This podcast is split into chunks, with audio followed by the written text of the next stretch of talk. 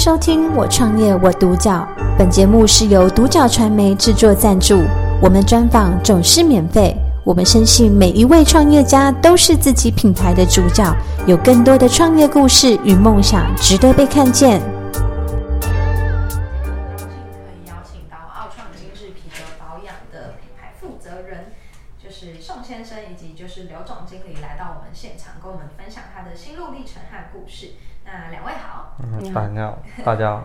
对，那首先第一个问题想要请教，就是两位当初为什么会想要创业？那你的起心动念是什么？当初创业的最大目的，其实是为了想要有一个自己的开那个开支，然后可以优于在外面上班。嗯。那再来的话，其他的可能就真的是等到。后期我们结婚之后才会有一些其他的想法，嗯，对，因为其实奥创也一段时间，嗯，那这个一定是现在的所有事情跟目标一定跟当初起心动念是有落差的，对，对，但是当初的起心动念其实蛮单纯的，嗯，因为就是这样的创业之后有没有跟想象中的不太一样？一定会不一样，一定会不一样，嗯，对，一开始是兴趣，嗯，那后来的是责任。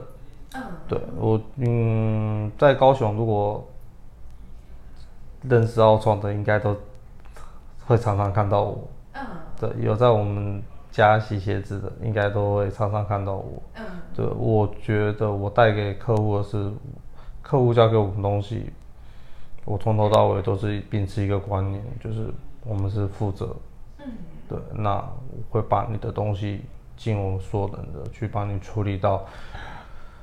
最完好的状况，嗯，对。了解，可能当初您那个就是兴趣的部分，也会就是让你有一个加分的动作。对对对，对初衷的这个呃，想要把东西用的干净的这件事情，会一直在你心中。对。了解，那可以跟我们分享一下，就是嗯，奥创比较主要的特色，你们嗯跟别人不一样的地方，以及就是你们主要的服务项目。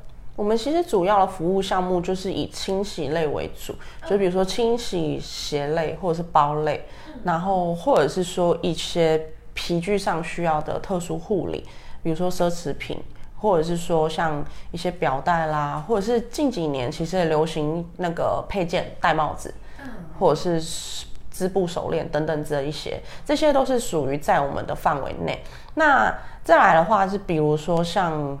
之前大家都会去旅行，旅行袋啦，或者是旅行箱啦，然后再来是幼儿的汽车座椅，然后再来或者是推车，这一部分都是属于在我们的服务品项里面。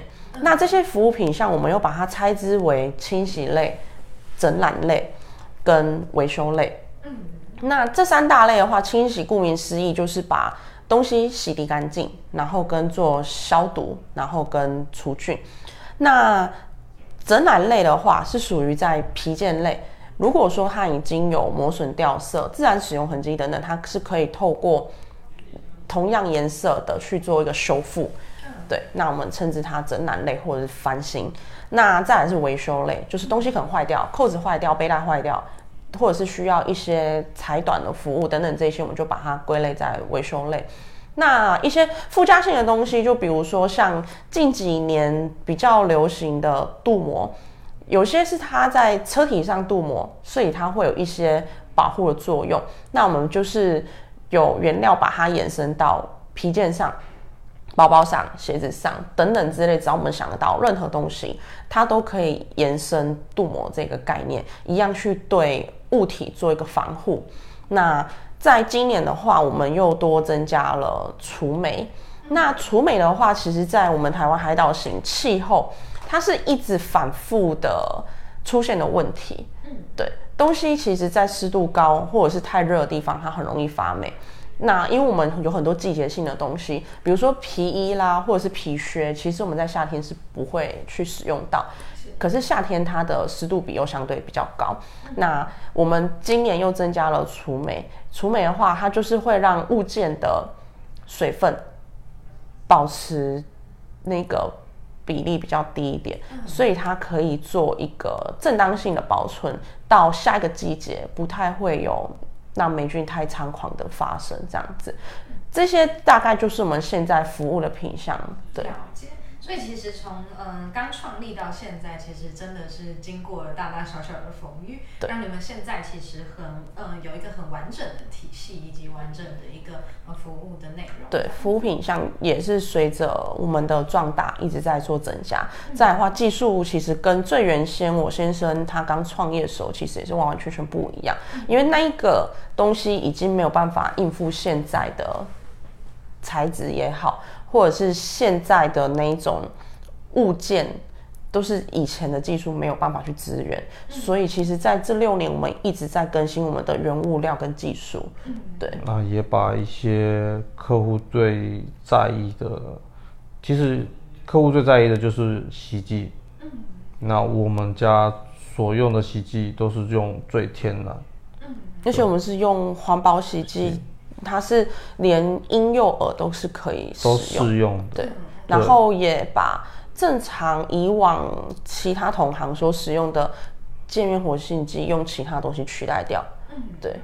了解。所以其实呃一直在精进的，除了就是呃产业的一个规模之外，其实包含你们的技术、你们的服务都一直不断的在在进步这样子。那就是从这么呃一间店，然后做到现在有加盟体系。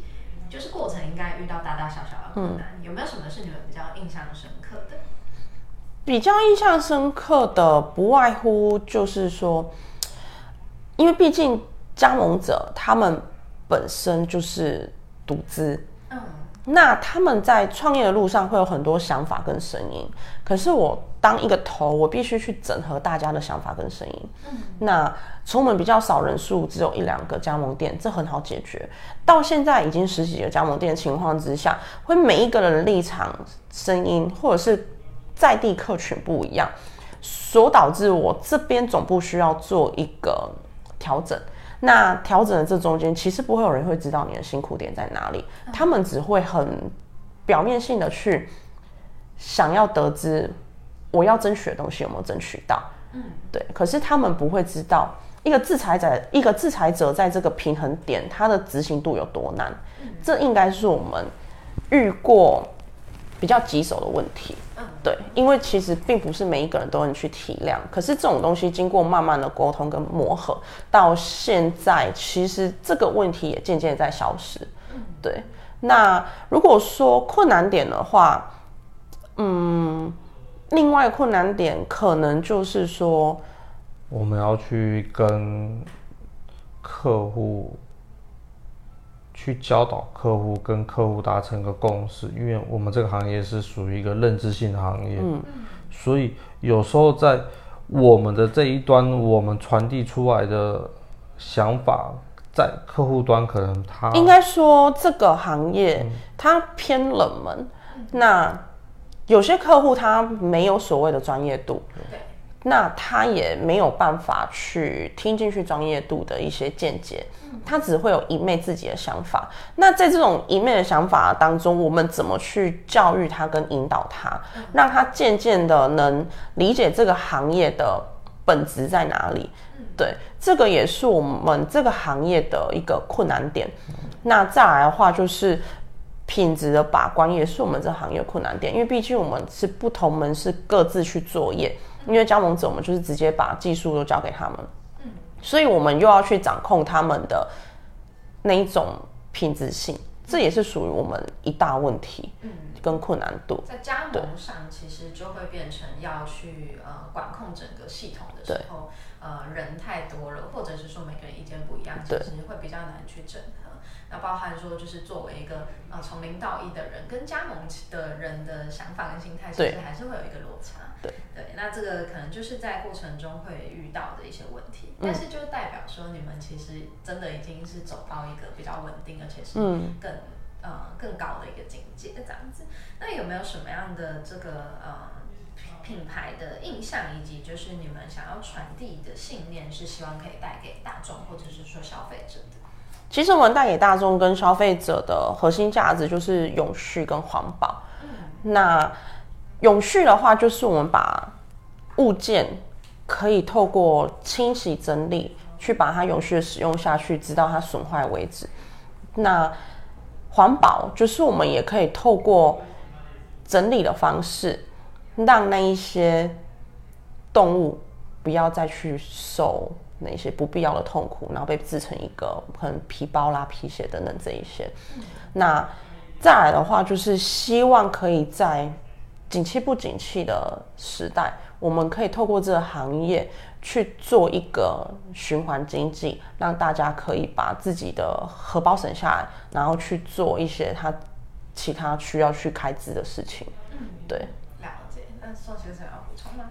嗯，这边倒差不多理念。嗯，了解。就是在这个呃品牌印象以及就是希望带给顾客的价值，就是呃能够更环保，然后能够有序发展。嗯因为其实你们的东西就是把旧物，就是能够持续的使用，嗯，对。那我觉得这件事情对社会价值其实都是很高的。那包含说对于顾客本身，嗯，可能就像你们可能有做到，嗯、呃，相对金字塔顶端的客户也会是，呃，能够不要造成资源浪费的一件事情。了解。那这样子就是有没有什么样的呃具体的计划是你们想要？嗯，去执行的那有没有什么样的短中长期目标是现在嗯已经在着手嗯去做的？现在目前的话，其实还是会希望底下直营店或者加盟店，嗯，每年的业绩都是处于正成长的状态。那再来的话，其实就是如果更多人加入我们团队，我们也可以做其他更有意义的事情。比如说，我们可以号召去做一些那个旧鞋回收的行善活动，因为之前有执行过，可是因为碍于那时候人手真的比较不足，然后大家也真的很踊跃在做捐献，那我们会消耗不了。嗯，对，那这一部分可能也是我们未来会规划，可是就是要等待人数或者是团队壮大的时候。那再来的话，可能就是说团队壮大的情况之下。我们也比较容易可以再去做一些，就等待疫情过后，可以大家一起去，比如说出国再进修等等这一些。对，那比较长远的计划性，当然也是要必须等疫情过后，原先我们手上几个国外的代理商，然后我们再去把它辅导好，把这个品牌，然后就是我们台湾这个品牌跟这一种对社会有贡献度对。地球贡献度的核心价值，继续把它传递下去。嗯，对，所以也是有预计要做到国外的生意这样子。对。然后今年疫情多少有影响到？今年疫情的话，其实对我们来说影响不大，嗯、除了说在高雄地区的门市，他们当初因为军军舰案那个大爆发的时候，嗯，大家会怕出门。可是其实原则上，疫情在我们这个行业算是一个助力。因为大家对消毒清洗这个概念更加的抬头，毕竟鞋子我们每天穿在外面，你不知道你会不会去踩到一些不必要的粪便呐，或者是人家的那个吐痰呐、唾液啦这一些，或者是不知名的细菌来源。那再加上，因为皮具它本身也不能用酒精去擦拭。所以他就没有办法进行到消毒，所以他就必须一定要送到我们这一种专业。也常常碰到，就是那时候，就是可能网络上传递一些错误讯息，要消费者拿酒精去喷皮具，然后全部变灾难包。所以其实，在疫情这一波，我们也收了很多灾难。对，然后再来的话是说，其实也是因为透过疫情，才更多人知道这个行业的存在。对，所以反而对你们来说是。对，算是一个助力。了解。那最后一个问题，想要请就是两位以过来人的一个建议分享。如果想要创业，并且想要跟您跟你们走相同产业的话，嗯，有没有什么样的呃注意事项可以分享给他们？其实原则上就是身心灵真的要完全准备好，嗯，要真的自己能承受那一种压力。经济压力也好，舆论压力也好，因为你品牌壮大的时候，树大招风，你一定会很多舆论压力。然后你怎么去把它从你的情绪上化解掉，或者是怎么从你的嗯心里面去把它消化掉，还有怎么真正去面对它，这些都是身心灵必须去接受的一个挑战。那钱这一部分，我觉得倒是还好，因为资金。你如果在营业情况之下，一定是流动性的。那需要去背负的这些身心灵压力，是包含到可能有人员上的问题，比如说员工啊，然后员工可能留不住啦，然后流动率高啦，或者是说你也知道，现在很多员工可能要去走那一些其他途径等等之类的啦，这些都会造成在创业上会有一些必定性的阻力，所以这些东西是真的必要去克服掉，因为他会比在外面工作辛苦很多很多很多。因为在外面工作就是每个月固定五号十号薪水就打下来，老板交办的事务我们把它处理好，就那么简单而已。可是，在外面创业不一样，你要去背负你可能下个月的人事成本，或者是房屋成本，或者是税金成本等等，任何问题都必须要去承担。那再来的话，还要必须去承担你的这个品牌。会不会一夕之间被击垮？嗯，对，了解。那小学生补充？嗯，我比较就是最后我会比较希望是我对我的客户跟加盟店来讲，让应该是说让来我们家消费的客人大致上的。客群都是稳定的，是因为我觉得当他们信任，他们把东西交托付给我们做，他不会是成为孤儿，对，即便你今天是在假店送，那你今天乙乙店取有发生问题，我们这边全部都是会去尽全力的去帮客户争取到他想要的问题，不会去。呃，我们比较比较不会去推卸，或是是去不帮客户解决一些问题，对，所以我在这个地方，我们觉得我们会把客户的问题拿来当做检讨，那我们也希望，我们也带给，就是让客户相信，他把东西送过来，他是放心。嗯，听见回馈，然后对，负责任，我觉得这些都很棒。那包含说，刚刚就是刘总也有提到，就是呃要做好基本的准备，就是至少你要有面对这些的一些勇气，以及就是呃先大致上了解自己创业了之后会面临什么样的状况。那今天非常的感谢，就是两位可以来到这边跟我们分享。那这个就是产业也非常的独特，然后是一个呃比较。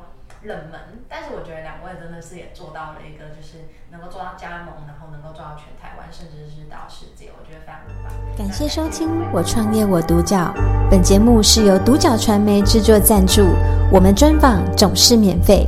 你也有品牌创业故事与梦想吗？